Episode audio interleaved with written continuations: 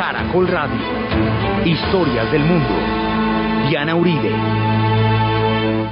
Buenas, les invitamos a los oyentes de Caracol que quieran ponerse en contacto con nuestros programas, llamar al 245-9706, 245-9706, y a escribir a los emails de auribe.hotmail.com o de auribe.cable.net.com y consultar la página web, la nueva página web www.diana-uribe.com www.diana-uribe.com Hoy vamos a ver la segunda parte de nuestro especial que con motivo de la visita honrosa y maravillosa del Dalai Lama hemos estado presentando antes de reanudar nuestro tema de la Guerra Fría.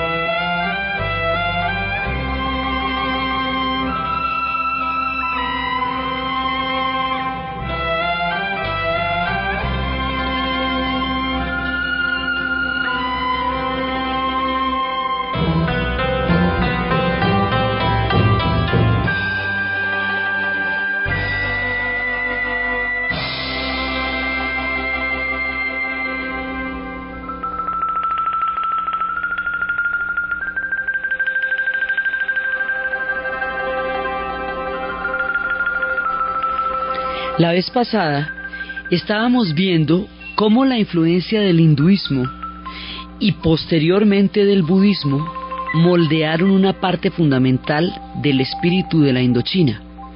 Cómo se fue esparciendo la doctrina de Buda a través de las semillas de los árboles que fueron llegando a las diferentes tierras, a través del sueño con el emperador, con la figura dorada del emperador amarillo de la China, cómo cada uno fue encontrando en su corazón un espacio para Gautama Buda, como había llegado a Tailandia directamente por la vía de Sri Lanka, y cómo se habían encontrado dos caminos fundamentales para continuar el legado de Gautama Buda.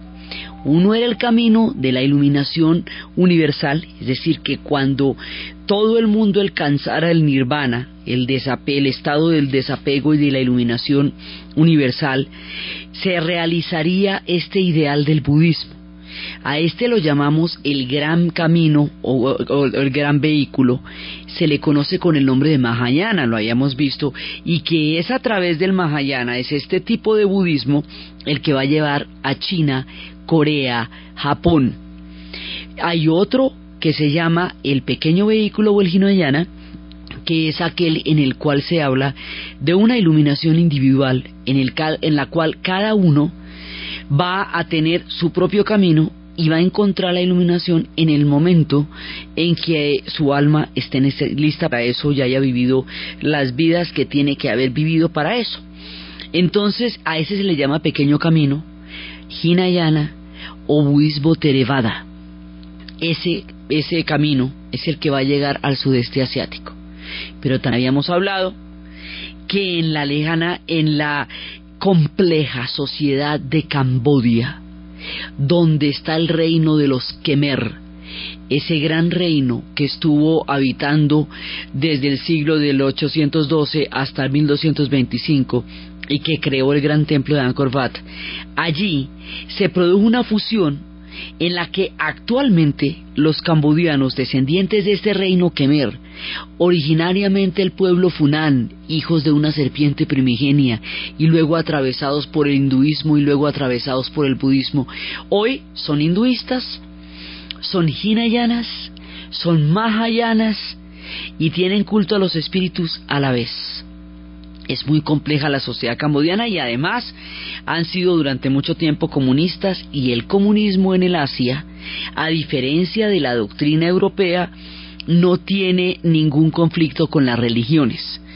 Se ubica en espacios diferentes y eso para los orientales es muy difícil de entender porque el, el comunismo como doctrina filosófica y política se oponía a la práctica de una religión pero al llegar a estas tierras tan esencialmente budistas, se acomodó de manera tan extraña como no nos podemos imaginar, pero como suelen acomodarse las cosas en las tierras donde las cosas son y no son de la misma manera y al mismo tiempo.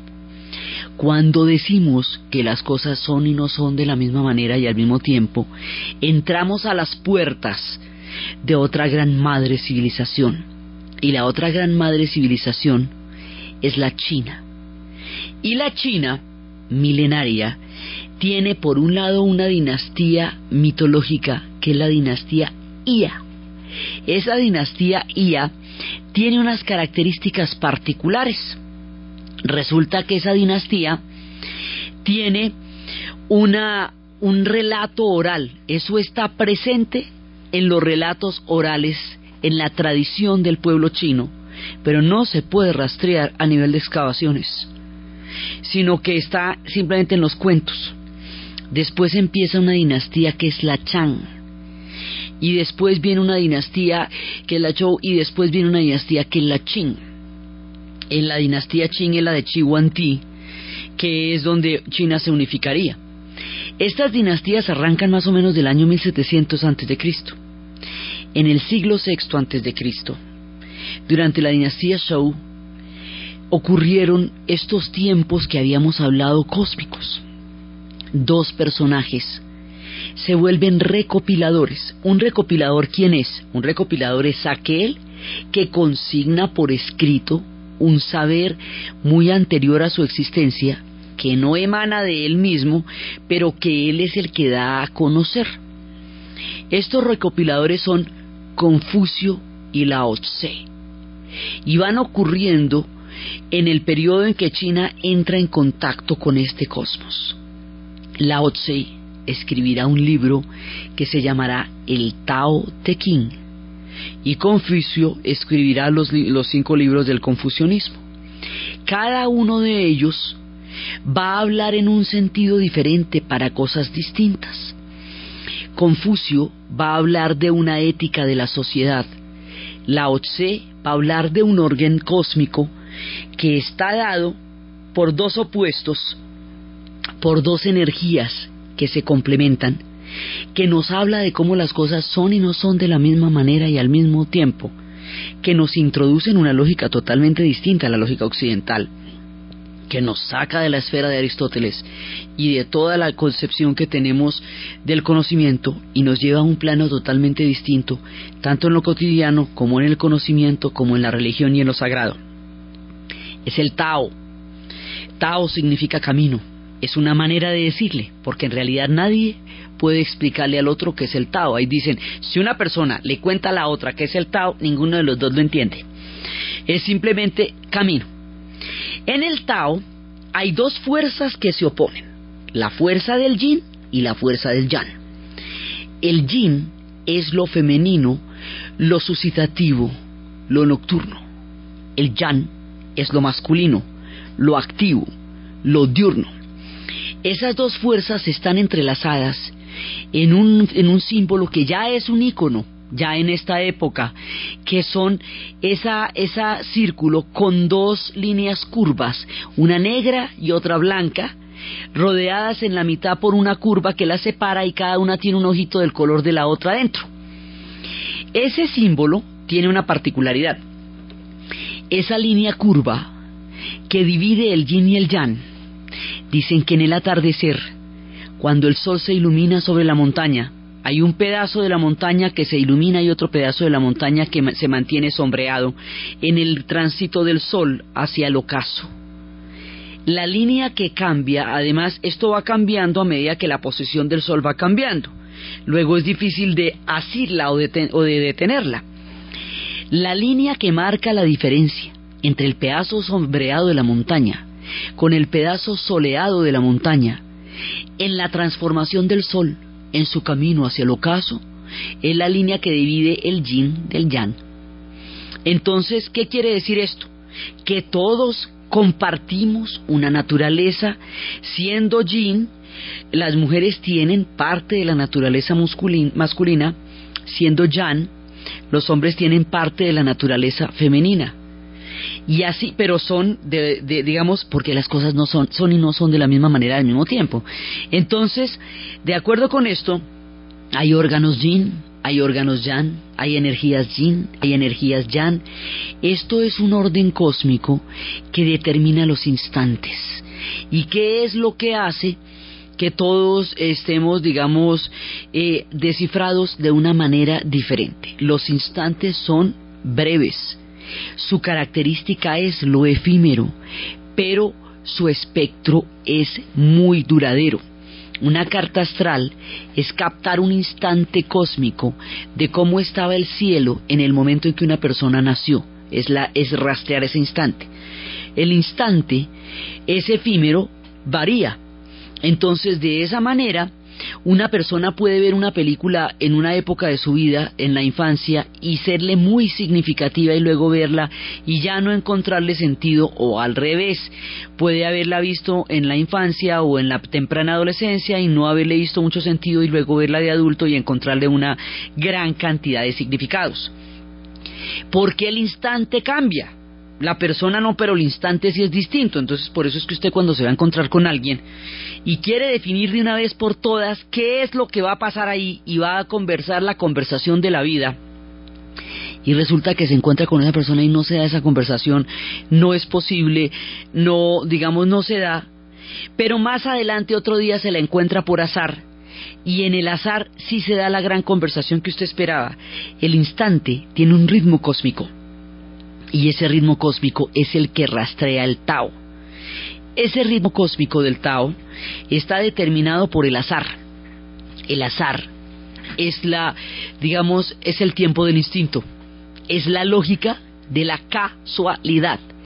En Occidente se habla de la lógica de causa y efecto, porque los empiristas idearon la ciencia moderna y de esa manera establecieron una serie de reglas del juego las cosas tienen una causa y un efecto. Si yo pongo la mano en la candela y se me quema, la causa de que se me queme la mano es que la puse en la candela. Para eso tuve que haberse me quemado después de ponerle en la candela y no antes, y se me tiene que quemar tantas veces como la ponga en la candela para poder establecer que hay una causa y un efecto. Así nos enseñaron a nosotros a pensar, y así funciona la ciencia. Pero así no funciona el Tao. En el Tao, la causa y el efecto son una de las múltiples relaciones de la totalidad y de lo real. Pero hay otra relación que es importantísima, que es la sincronicidad, que es la simultaneidad. Son las cosas que pasan en el instante cósmico en que algo se va a dar. Entonces usted se encontró con una persona y en ese momento cayó un aguacero. Ese instante cósmico del aguacero generó un contexto para que ahí se diera una comunicación que si no llueve no se da. Eso es un instante cósmico. Ese instante cósmico se rastrea a través del azar. El azar se convierte en un hexagrama, que son, un hexagrama es una figura de seis trazos. Los trazos partidos son trazos yin, de lo femenino, de lo suscitativo. Los trazos largos, enteros, son trazos yan. Se bota al azar monedas o palitos esas monedas o palitos caen de una determinada forma que nos indican que hay un trazo partido o nos indican que hay un trazo continuo. Esos trazos se ponen de abajo para arriba. Cuando se completan seis, tenemos un hexagrama. Esa figura hexagrama la vamos a buscar en un libro donde están escritas 64 posibilidades de lo real. Hay 64 hexagramas. Ese libro lo conocemos con el nombre de El I Ching, el libro de las mutaciones. Ahí se ve una lectura poética. Entonces ahí dice, por ejemplo, es propicia la perseverancia, la inmovilidad, la montaña, el oscurecimiento de la luz, el andariego. Esas figuras, hay una lectura poética, esa lectura poética le va a dar a uno un curso de acción. Le va a decir, bueno, usted está en este instante cósmico consultar el I es un acto de entrar en consonancia con el cosmos, no es un acto de adivinación sobre si usted se va a ganar la lotería o no, o si el novio le va a decir que sí. No, usted lo que quiere saber es cuál es el clima cósmico, el instante en el que usted está atravesando cuando hizo esa lectura. Entonces le dicen cuál es el instante y luego le dicen qué es lo que hay que hacer, digamos qué es lo que se recomienda. Entonces, por ejemplo, le dicen, es propicio cruzar las grandes aguas. Quiere decir que si usted tiene una empresa gigantesca que va a hacer, pues es, eh, hágale pues. También le pueden decir la inmovilidad en la montaña, o sea, quieto en primera. hay una cosa que se llama la no acción del Tao. Y la no acción del Tao consiste en no contravenir la marea de los acontecimientos. Es decir, si usted ve que no es posible que se dé una cosa y usted le da contra viento y marea, es posible que se estrelle contra una realidad que no debería haber forzado. Es una manera de Hay, por ejemplo, momentos en que usted debe quedarse callado. Pero hay momentos en que hay que hablar. Y cuando hay que hablar, hay que hablar. Porque si no, usted va a lamentar el resto de la vida no haber dicho lo que tenía que decir, o, o, al contrario, haberse callado, haber, que haberse quedado callado cuando tenía que hablar. Eso se llama el curso de acción. En el I hay unas líneas de cambio. Las líneas de cambio lo que nos están diciendo es que las cosas no son de una manera absoluta, que hay una tendencia a que pasen, pero también puede pasar lo contrario. Hay una mutación hacia lo contrario. Eso de contar una cosa de una manera, pero además decirle a usted que puede suceder en el sentido inverso a la vez, que son las líneas de cambio, es el ejemplo más claro de cómo las cosas son y no son de la misma manera y al mismo tiempo. Esto que estamos hablando es la lógica de cómo funciona el sudeste asiático y es la lógica de cómo funciona el Tao del pueblo de los chinos. O sea, una parte gigantesca del mundo tiene esta manera de ver el cosmos. Esos instantes cósmicos están relacionados también con una manera de interpretar el tiempo que es a través del zodíaco, es decir, de los animales celestes. Hay unos animales celestes que son los griegos, y es el zodíaco griego, el de Aries, el de Capricornio, el de, el de Pisces, todo el de los signos, pero hay otro zodíaco chino, hay varios, ¿no? Pues, estamos, y hay un zodíaco chino, ese zodíaco chino está compuesto por 12 animales. Esos 12 animales fueron los que se presentaron ante el señor Buda cuando los mandó llamar y tienen un orden. Y esos animales son la rata, son el, búfalo, la serpiente, el caballo, el, el, jabalí, que es el que llega de últimas porque estaba por allá en Pachangao y que se enteró que había fiesta al otro lado del río y se fue. Esos animales son la cabra, esos animales son el dragón, que es el animal mitológico. Todos estos animales van a conformar un espectro cósmico que se rota en ciclos de 12 años. La rotación de los ciclos de 12 años es la manera como cuentan el tiempo los pueblos del Tao, los pueblos de la influencia china, los pueblos del gran zodiaco, y estos zodiacos tienen un momento en que cambia un animal y empieza otro. Ese es el año nuevo chino, que en la tierra de Vietnam se llama el Tet. Entonces, Tet es la palabra para designar el año nuevo chino en la tierra de Vietnam es cuando aparecen los dragones se van a dar los instantes cósmicos. Entonces, aquí hay una influencia muy poderosa de cómo esos años, esto es tan supremamente fuerte que la ofensiva más grande que se dio durante la guerra del Vietnam, en tiempos de la guerra entre los Estados Unidos y Vietnam, fue en el instante cósmico del año nuevo chino, cuando cambiaba el año del mono y empezaba el año de la cabra. En el instante preciso en que eso sucedió, se lanzó una ofensiva que determinaría el comienzo del fin de la derrota de los Estados Unidos en Vietnam. Digamos, es una manera de mostrarles que es por la lógica de los instantes cósmicos que ellos toman sus grandes decisiones. Porque todo su, su universo está relacionado con lo cósmico.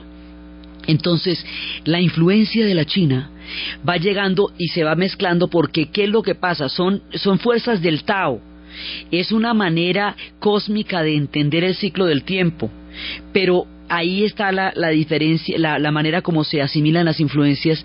Esos animales llegan porque Buda los está llamando.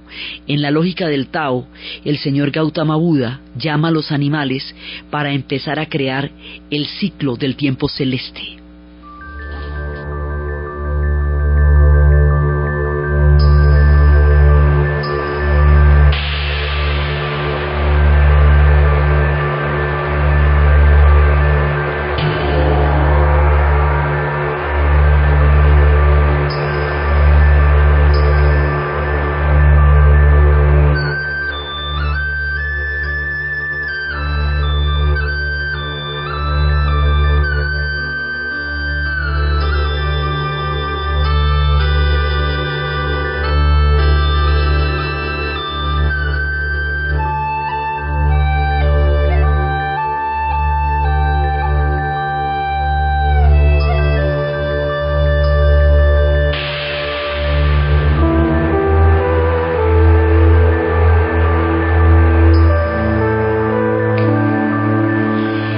Tiempo celeste es como ellos cuentan su ciclo de los de las idas y venidas. Cada animal tiene una característica y esa característica también nos va a dar una predicción, un curso de acción como el Ichín, pero en grandote. Esas son las fuerzas del Tao que se muestran de muchas maneras, en los alimentos, en la energía, porque hay una en el Tao se habla de que de la energía como el principio constitutivo de la vida y la energía también se puede volver materia. La materia es una manifestación de la energía, pero la energía en últimas es una emanación de lo sagrado, es una es una manera de mostrarlo de la divinidad. Eso es, digamos, también una una forma de la energía, una manifestación de lo sagrado y la divinidad. Pero entonces ese es el espectro cósmico. Pero hay otra cosa que es el confucianismo. En el confucianismo se crean una serie de círculos. Confucio desarrolló sus libros. En el confucianismo se creó un orden social, un orden increíblemente estable, que haría que la China durante 1500 años tuviera una, una gran cohesión consigo misma y que al expandirse sobre el sudeste asiático y al haber ocupado mil años a Vietnam, hubiera llevado su influencia también al pueblo de Vietnam y ellos también fueran confusionistas.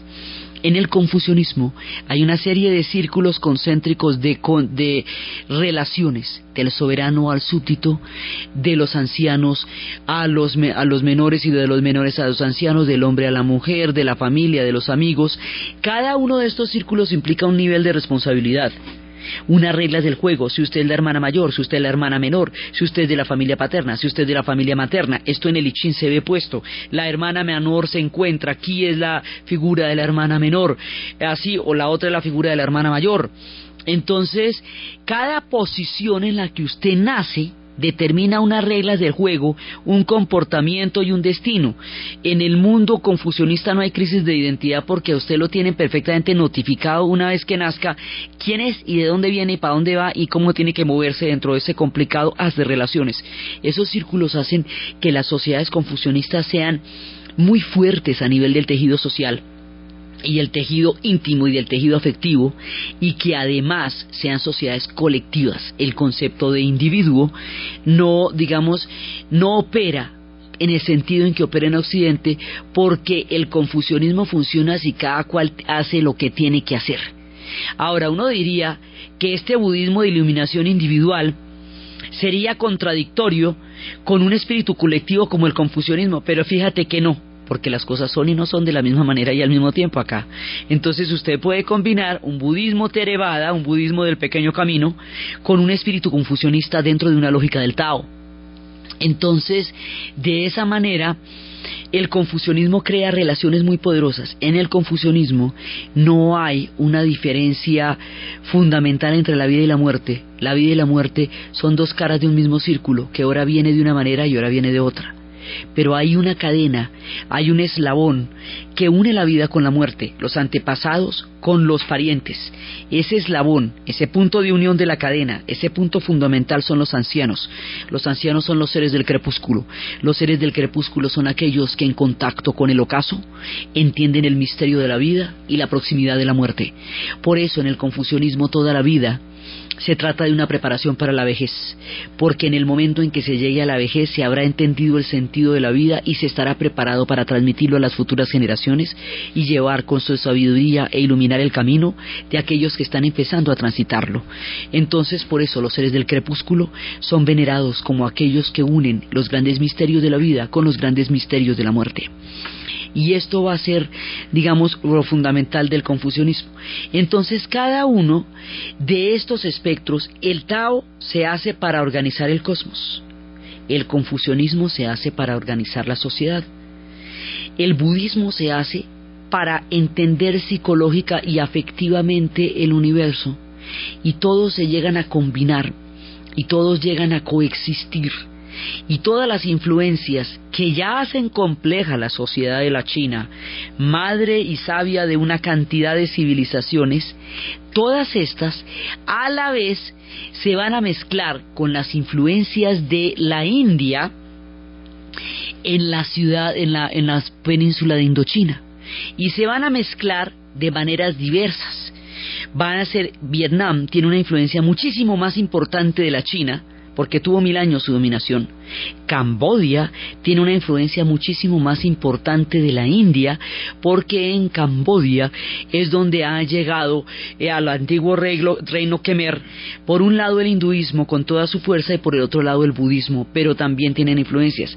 En Tailandia va a haber un equilibrio perfecto entre como, es, son los Thai, con el espíritu de Buda y el camino de en medio, ellos han encontrado el equilibrio entre las fuerzas de la China y las fuerzas de la India, y las, todo el espectro religioso se equilibra y se balancea de una manera delicada y armónica en la sociedad de los pueblos Tai, la tierra de los pueblos libres. En Birmania, el budismo ha moldeado la psiquis y el corazón de una nación. Entonces, en todos estos pueblos van llegando todas estas influencias.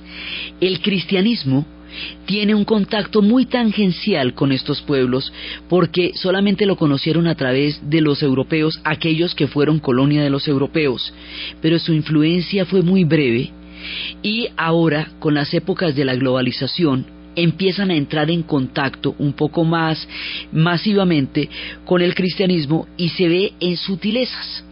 Ellos tienen tapices.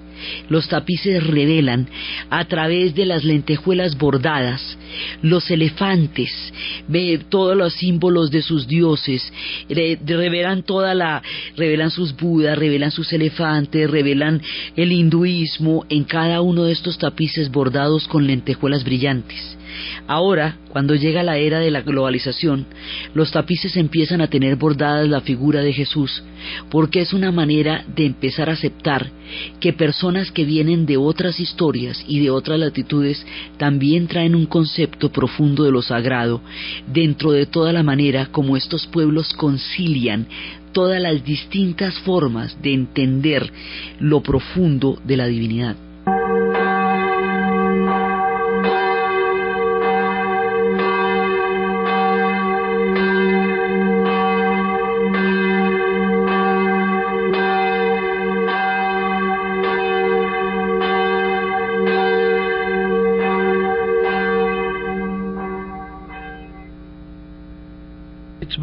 خلوها حخ الوقتة هو سوخ الأوونة وعمتو يلتهرا.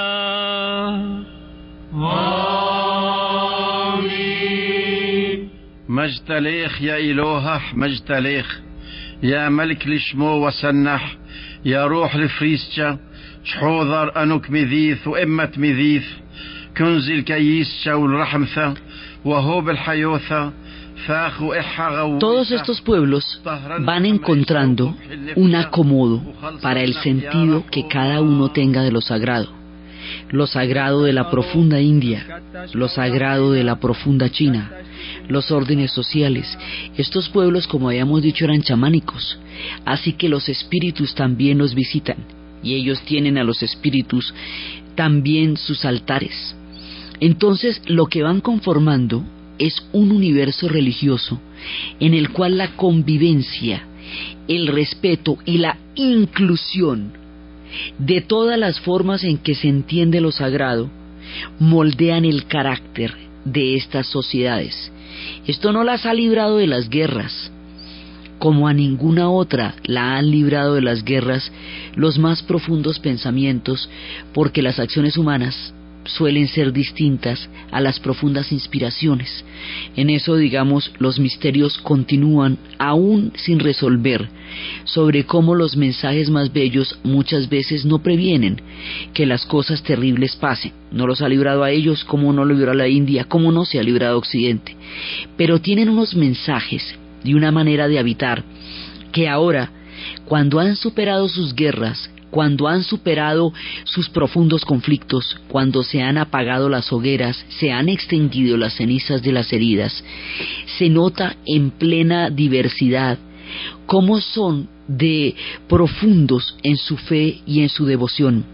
Cuando llega el año nuevo chino, en Vietnam todo el mundo va a las pagodas y en las pagodas encienden incienso para los espíritus, visitan a Buda, conversan con Buda, van a donde los templos de Confucio. En los templos del Confucio uno de los cuales, el más importante en Vietnam, se llama el Templo de la Literatura. Fue allí una de las primeras universidades del Asia. El Templo de la Literatura está dedicado a la sabiduría, porque en el confucianismo el mérito es una manera de garantizar el ascenso dentro de la sociedad. La idea del confucianismo era que las dinastías por sí solas no hacían sabias a las personas que eran los méritos, las capacidades y el esfuerzo lo que creaban la valía y, la autoridad para una persona ser gobernante de una sociedad. Así que los dirigentes y los mandarines de Vietnam iban al templo de la literatura y estudiaban los libros de Confucio y se preparaban en las profundas artes del conocimiento y la meditación. Y cuando completaban su doctorado en este hermoso lugar lleno de lagos, lleno de techos curvos, con, con una estructura arquitectónica que parecen espinas de pescado para que simulen la grandeza de los dragones, con esa serenidad de esos lagos, allá en este hermoso paisaje bucólico, donde las brumas del clima del sudeste asiático dan una habla de maravilla y misticismo, cuando completaban su tiempo de estudio, una tortuga con una esquela grandísima hecha en piedra, con unos inscritos en, en los antiguos alfabetos, daba el testimonio de que estos doctores habían terminado ya su ciclo de doctorado y habían entendido los oficios y los conocimientos para los cuales habían sido llevados a esa escuela. Esos eran los testimonios de la sabiduría, esos testimonios todavía se encuentran allá, porque los animales sagrados son la tortuga por la sabiduría, el león por la fuerza, el dragón por la riqueza, el ave fénix por la elegancia, son los animales sagrados que los van acompañando a ellos y se van mostrando, son la sabiduría, son la elegancia, son la riqueza, pero también la, la belleza. Todo esto va, va creando una, un espectro de cómo ellos se relacionan con la naturaleza. Estos pueblos se relacionan con, una, con la naturaleza de una manera armónica, porque la naturaleza, por su carácter chamánico y animista, es parte de su conocimiento del cosmos y de las manifestaciones más hermosas de la divinidad, porque la serenidad de Buda es aquello que templa sus espíritus y los mantiene dentro de una senda media que les permite eh, eh, ir desprendiéndose de los turbulentos conflictos del alma humana.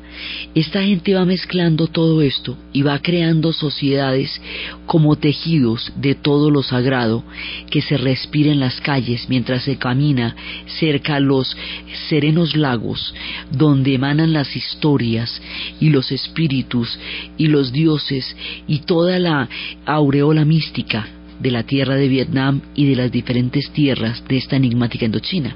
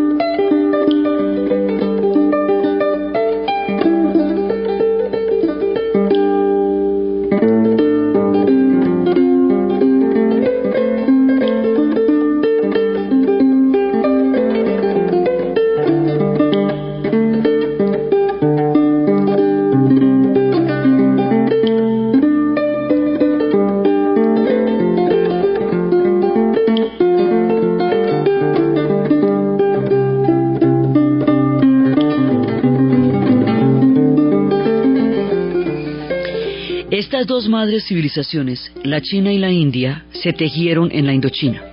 Cada uno de los países de Indochina tiene una manera diferente de asimilarlas. En Vietnam llegaron lo que es el chamanismo primitivo original de estos pueblos. Luego llegó el Tao, luego llegó el confucianismo, luego llegaría el budismo en su camino de la ruta de la seda, entonces, esto hace, y eso sería, Vietnam va a ser un país comunista, y es un país comunista. Entonces, eso hace que bajo los pendones de los 60 años de la formación del Partido Comunista en Vietnam. Frente a ellos se encuentren los perros del Año Nuevo Chino porque estamos iniciando el año del perro. A una prudente distancia se van alejando los gallos del año del gallo que ya se ha ido. Los mismos comunistas que van a los mitines de los partidos, van a las pagodas a rezar a Buda para dar albricios por el nuevo año. La gente se reúne en las casas, se reúne para felicitarse, para compartir juntos el instante cósmico del nuevo animal celeste que ha llegado para ellos y en los lagos están las historias de las tortugas de la sabiduría que muestran desde las torres del centro de estas aguas cómo la historia ha pasado por estos pueblos durante mucho tiempo y ha dejado sus mitos y sus leyendas y su sentido de lo sagrado. Entonces Vietnam es un crisol de civilizaciones de la China. Hay una presencia hinduista sumamente sutil, porque también tuvieron la influencia de los otros pueblos, pero básicamente la China va a moldear su espíritu y por eso, viendo los templos budistas, también se encuentran los signos del yin y el yang presentes en todas las puertas y el símbolo el del círculo que significa la presencia de la inmortalidad y de lo permanente que también se encuentra en todos los ámbitos. Entonces ellos van a recibir esta influencia con una fuerza inusitada y esa fuerza inusitada va a ser que siendo ellos un pueblo que tanto tiempo estuvo bajo la dominación de los chinos, sea sin embargo un pueblo propio, autónomo, con una cultura tan fuerte que ha logrado atravesar todas las influencias sin desdibujarse a sí misma. Así viven los vietnamitas toda la conflusión de las diferentes religiones en su suelo, que también además es sagrado. Cada uno lo vive diferente. Los cambodianos, como habíamos visto, asimilan la influencia de la India mucho más. Son directamente un pueblo tributario de la antigua India y por eso el hinduismo está presente en todo Está presente en sus representaciones, está presente en sus danzas, está presente en su música, está presente en todo el conjunto de sus templos, está presente en la vida cotidiana, en los ritos y en, la, en toda la manera como los dioses del hinduismo recorren la tierra de Cambodia pero como Cambodia es budista, entonces también están presentes los dobles caminos, el pequeño vehículo y el grande vehículo. En toda la tierra está, en todas partes están los, los diferentes tributos al Señor Buda, un Buda que a ellos los anima y los lleva y los consuela en los durísimos eh, instancias en que ellos han estado, pueblos que han conocido límites del dolor, y que han aprendido a sanarse poco a poco también a base del desprendimiento, porque en el caso, por ejemplo, de los vietnamitas, el desprendimiento del budismo los hace no acumular rencores históricos en la memoria. Muchos miles de pueblos han invadido, muchos pueblos los han invadido y a muchos pueblos ellos han derrotado, pero no albergan los rencores históricos ni las amarguras, porque los rencores son apegos, y los vietnamitas son budistas y por lo tanto el apego haría que el alma de la conciencia colectiva de su pueblo se hiciera demasiado pesada. Entonces ellos no tienen rencores, han solucionado sus historias. Los cambodianos están intentando desapegarse de un doloroso pasado, el cual tiene aún que esclarecer para poder desapegarse de una manera más profunda de él. El genocidio que hizo que una tres millones de personas hubieran muerto en Cambodia aún gravita en sus corazones, pero la paz ya llegó a este pueblo y están abriéndose a la esperanza y al futuro y están empezando a recuperarse. Las niñas de esta generación ríen, cantan, trabajan se mueven con una gracia increíble. Las telas y las hermosas muestras de la laboriosidad y de la belleza de este pueblo florecen por sus calles. Sus templos atraen a los visitantes maravillados por reinos antiguos y perdidos que durante tanto tiempo estuvieron ocultos en la poderosa selva donde yacía el señor Shiva tallado en la piedra de los templos de Angkor Wat. Hoy hoy este pueblo de Cambodia está encontrando una salida hacia el futuro. Y en la medida en que la va encontrando y en la medida en que su rumbo retoma el camino de la esperanza, se van desapegando del rencor y del dolor para encontrar una nueva visión del mundo que les permita reconciliarse con sus propios espíritus, con el espíritu de Buda y continuar el camino del desarrollo de los pueblos que están intentando con muchas heridas, pero también con la dulzura y la esperanza de quien ha pasado ya lo más pesado del camino.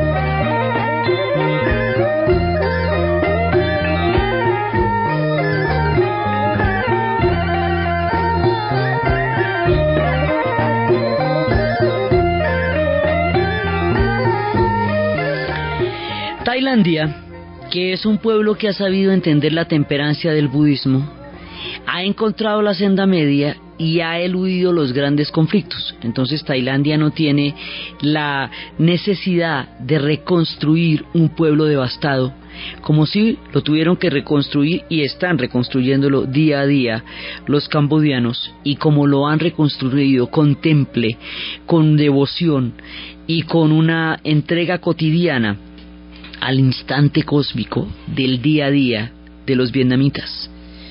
Los tailandeses, por la senda del medio, encontraron la manera de doblarse como la caña de bambú sin partirse.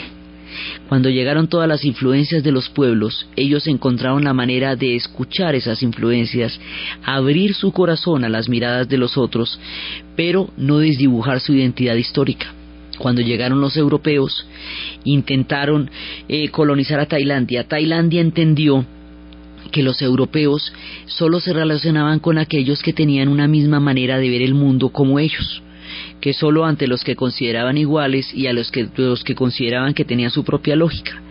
Tailandia, a través de la senda media, encontró un camino mágico para evitar que su tierra cayera en, en la colonización. La manera fue a través de la historia de un rey que manda traer una institutriz inglesa y a través de las historias de ella entiende de qué se tratan los europeos. Empieza a entender su fe, su religión, su manera de pensar, su manera de entender la política, su manera de entender la arquitectura y va a crear palacios que se parezcan a los de ellos, embajadores que se vistan como ellos, que coman como ellos comen, se sienten como ellos se sientan, pero los tailandeses son budistas. Y detrás de estos efectos de espejo está el alma de Tailandia intacta en los milenios. Cuando los europeos se sienten tan identificados con este lejano reino de Siam, palabra que le ponían los Khmer a los tailandeses, porque los tailandeses se llaman a sí mismos Thai, los europeos sienten que no van a invadir un país que les resulta tan similar a ellos y lo dejan pasar. Y al dejarlo pasar, permiten que toda la conciencia colectiva e histórica del pueblo de Tailandia siga su curso y no se vea transmutada por la invasión de otra cultura donde se presentan profundos choques. Esto lo hizo un rey que se llamaba Mogut y en Tailandia los soberanos tienen el nombre de la reencarnación de Vishnu. Los soberanos se llaman Rama, Rama primero, Rama segundo, Rama tercero, Rama cuarto, Rama quinto. Mogut, una de las, de las, de las dinastías de los Ramas, es quien entiende esta perspectiva entre la temperancia, la tolerancia, la influencia y la astucia, y logra salvar a su pueblo de Tailandia. Su hijo continuará con esta labor con la misma certera astucia, serenidad, entendimiento y devoción a su pueblo y a Buda con que su padre lo hizo. la gestión de estos dos salva a Tailandia y le da un lugar en el mundo de los pueblos libres, como se llaman ellos, gracias a la comprensión total, profunda y absoluta del sentido de la temperancia y el camino medio del budismo. Ellos supieron no desviarse hacia ninguna de las tendencias, no extremar ninguno de sus rasgos, no exagerar ninguna de sus pasiones y de esa manera mantenerse por la línea media. La línea media también es la que dice Confucio, porque en el, en el centro está la virtud. También de esa manera la dice, son moderaciones que van llevando a que el espíritu se, se enfrente con menos choques con la realidad con el mundo. Entonces los tailandeses logran, se vuelven ya, dejan de ser siamis, se vuelven thais y habíamos hablado alguna vez de cómo la, a ellos les ofende que Ana aparezca como la figura que les enseñó todo eso como si hubiera sido idea de ella, cuando es el espíritu de Buda en la profunda temperancia de la psiquis de los tailandeses, lo que les permite comprender el arte de asimilar sus influencias y utilizar la información y el conocimiento que les llega para el bien de su propio pueblo. Son figuras tutelares. Y en la vida cotidiana de Tailandia está escrita toda la religiosidad, sus danzas. Son danzas que representan escenas del Ramayana son danzas que nos muestran de qué forma Rama venció al, demonio Ravena y fue por su esposa Sita a quien hallaba en peligro. Todo, digamos, la vida cotidiana está totalmente imbuida del espíritu de la religión. En las danzas está el hinduismo, en las dinastías los nombres de Rama, en el espíritu está en el budismo, está toda la, toda la influencia de Buda, sus espíritus también están presentes en la vida cotidiana y a los espíritus también hay tributos, son confusionistas en lo más profundo de sus antiguos ancestros, mezclan las dos civilizaciones de la China y de la India con el equilibrio que los ha caracterizado como pueblo siempre, por lo tanto no son ni totalmente chinos ni totalmente hindúes, ni se inclinan hacia un lado ni se inclinan hacia el otro lado de la balanza, porque ellos entienden el valor de la temperancia. En cada uno de estos países, la religión ha cumplido un papel muy importante, tanto para crear su, su identidad histórica, como para asistirlos en los momentos más duros, como para ayudarlos en los momentos de reconstrucción. Esta profunda comprensión de lo sagrado es lo que les ha permitido encontrar el rumbo del espíritu cuando su espíritu se ha visto sometido a las turbulencias, como el caso de Vietnam y de Camboya, o encontrar la sabiduría para no naufragar en las aguas terribles, como en el caso de Tailandia.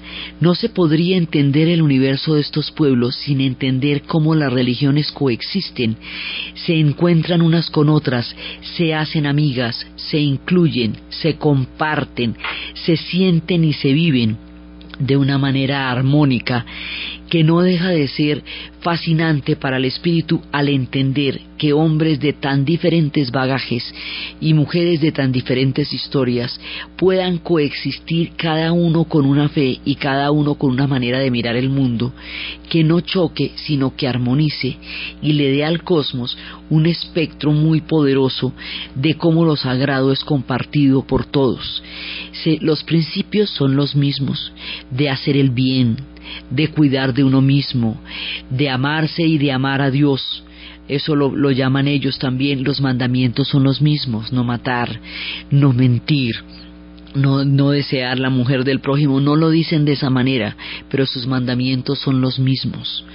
Y Buda trae en la compasión esa misma eh, dulzura que el cristianismo pregonó a través de la hermandad se van encontrando con que por muy diversas y distintas que sean las religiones, por muy complejos y, heterogéneos que sean los ritos y las maneras de manifestarse, hay un espíritu común, es el espíritu de la hermandad, del respeto por la vida, de lo sagrado, del perdón, del poder entender al otro, de poder compartir con el otro, de considerar en el otro un hermano tuyo, sea cual sea la manera como él conciba lo sagrado. Ese espíritu de lo sagrado, esa manera como en lo profundo, el mensaje es el mismo, aunque esté revestido de formas infinitamente distintas, es una cosa que queríamos compartir en la mirada hacia lo sagrado que hemos hecho en estos dos especiales acerca de cómo conviven las religiones en el sudeste asiático. Una manera de mirar como al otro lado del mundo se siente con la misma devoción, se habla de la hermandad, de la reconstrucción y de la esperanza, porque el espíritu humano en últimas es uno solo, por encima de todas las diversidades, y esta, esta unidad de los corazones y de los espíritus es parte de lo importante que hay que recordar en estos días de Semana Santa y en estos días de lo sagrado, y por eso hemos hecho esta mirada hacia los pueblos lejanos y a la vez cercanos en el espíritu del sudeste asiático. Entonces, desde los espacios del templo de la literatura, de Confucio, del Tao, del azar, del I Ching, desde los espacios cósmicos, de, de todos los diferentes caminos por los cuales se llega a una misma mirada de lo sagrado, a través ya sea de la dulzura de Buda, de la sabiduría de Confucio, de la lógica del Tao, de los diferentes caminos para recorrer el espíritu, en la narración de Ana Uribe, en la producción Jesse Rodríguez y para ustedes un feliz tiempo de lo sagrado, de la reflexión, de la esperanza y del amor.